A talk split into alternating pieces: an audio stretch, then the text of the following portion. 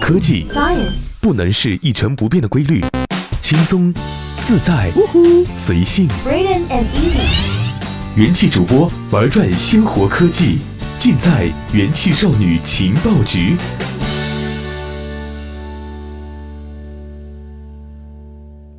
本节目由喜马拉雅 FM 独家制作播出。嗨，各位好，欢迎收听用智商捍卫节操、用情商坚守美貌的元气少女情报局，我是一木。之前有过一个热点啊，就是二零一八年的高校开学，意味着中国九零后群体的少年少女时代已经全部结束了，而唯一没有结束这个时代的是我们元气少女团队呀。开个玩笑啊！二零一八年高校开学的时候呢，最后一批九零后啊，也即将离开原生家庭，开始走向社会了。从二零零八年第一批九零后走向社会，到如今的十年里啊，用“失败”二字总结九零后所处的这个时代，应当说是毫不过分的。从丧文化到佛系青年，近一两年来兴起的一些概念呢，直接勾勒出九零后的精神状态。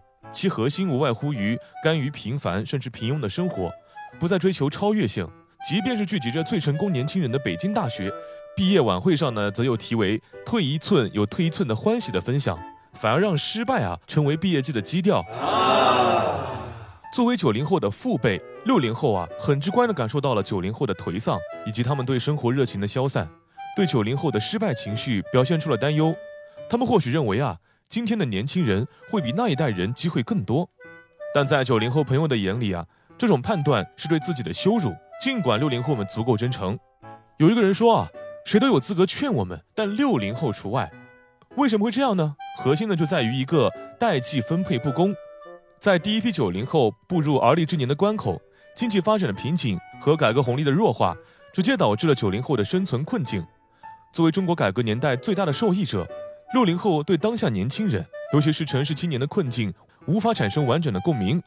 代际之间资源分配的极大不公平，不可避免的在两代人之间成为矛盾点。实际上啊，在还未独立走向社会的时候，九零后并不丧；在由原生家庭走向社会的过程中呢，这种丧才逐渐变了出来。在家庭教育阶段，九零后曾经相信啊，努力可以改变命运。这种认识呢，是从他们的父辈，也就是六零后那里袭来的。不少观点认为啊，六零后是中国第一批真正意义上的中产阶级。在计划经济时代，我国采取住房分配制度，单位按照职工的需要，以实物的形式分配住房。但自一九七八年以来，随着商品经济探索的深入，住房也不可避免的商品化。原先分配的房屋，在此过程中流通到市场，成为了资产。但这样的原始积累啊，并没有对每一代人雨露均沾。一九九八年，中央停止了住房实物的分配制度，转而以经济适用房、集资建房等形式补贴住房。但随着商品房价格的上涨以及城市土地的枯竭，住房分配制度啊，渐渐向后来者关上了大门。九十年代正值六零后的青年时期，他们享受了计划经济的福利，最终在市场经济中变现。这样的机遇啊，对于九零后来说难以复制，但在六零后眼里啊，这一切是理所应当的。直到九零后走向社会，看到房价标记的有产门槛时啊，才直观的看到资产的积累与个人努力之间啊，并没有什么直接关系。一分耕耘一分收获的信仰最终破灭，使得九零后转向了悲观。不可否认啊，当前年轻人的选择较老一辈人更多，成长速度也更快。六零后认为啊，年轻人呢不必着急，只要做好积累，最终就会水到渠成的成功。但其实啊，九零后面对的成功逻辑已经和上个世纪有了天壤之别。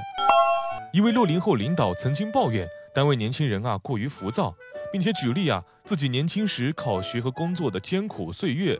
在生下女儿后呢，依然挤在单位的宿舍里。但话锋一转啊，在女儿三岁时，他分配了第一套六十平米的住房。现在那套房子啊，每平米十二万。从世界范围来看啊，年轻人对资产的渴望没有像中国一样强烈。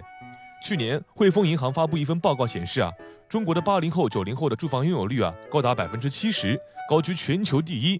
而在美国，这一数字啊，仅为百分之三十五。尽管很多的中国年轻人啊都有自己的住房，但我们依旧焦虑不堪。这种无力感呢，并不只存在于精神层面，在现实层面亦是如此。顺风顺水的六零后认为啊，有一套住房是理所应当；无法独立担负的九零后啊，只能寄希望于自己的父母变卖本地房产，换来自己住房的首付。早在十年前或者更早前，这个行为呢有一个很不好听的称呼，叫做啃老。随着时代的变化，啃老已经渐渐摆脱了污名，成为九零后成年以后的常态。代际分配的悬殊差异在家庭伦理中得以稀释。九零后呢，通过长辈们的帮助，感受到了改革年代社会重新分配的余温啊。从这个意义上来看啊，能否解决好九零后的焦虑，不仅是六零后和九零后的内部矛盾，更是历史留给这个时代的大课题。